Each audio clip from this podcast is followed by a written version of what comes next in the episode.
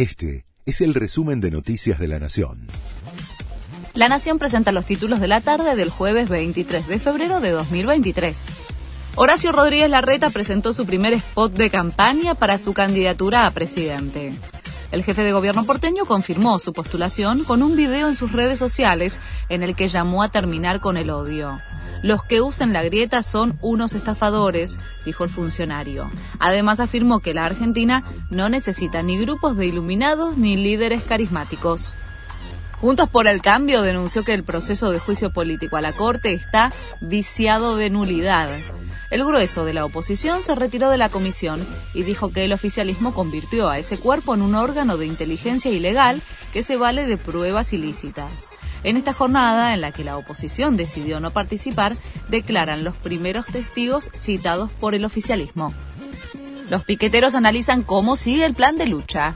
Las organizaciones sociales reclaman contra las bajas en el plan Potenciar Trabajo y harán mañana un plenario en Plaza de Mayo realizarán un corte en la Avenida 9 de Julio y Corrientes y distintas asambleas en las principales ciudades del país. Las propuestas serán votadas el 3 de marzo frente a la Casa Rosada. Putin refuerza su arsenal nuclear.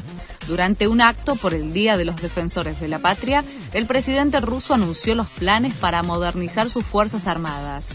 Prometió la entrada en servicio del misil intercontinental Satán II, que tiene un alcance casi ilimitado. Fito Páez se llevó todos los premios en Viña del Mar. El rosarino fue la gran figura y ovacionado por el público a nueve años de su última presentación en ese escenario. Después de una hora y media de show, en donde repasó sus mayores éxitos, se llevó las gaviotas de plata y oro y todos los aplausos del monstruo, como se lo conoce popularmente al público del tradicional Festival de la Canción. Este fue el resumen de Noticias de la Nación.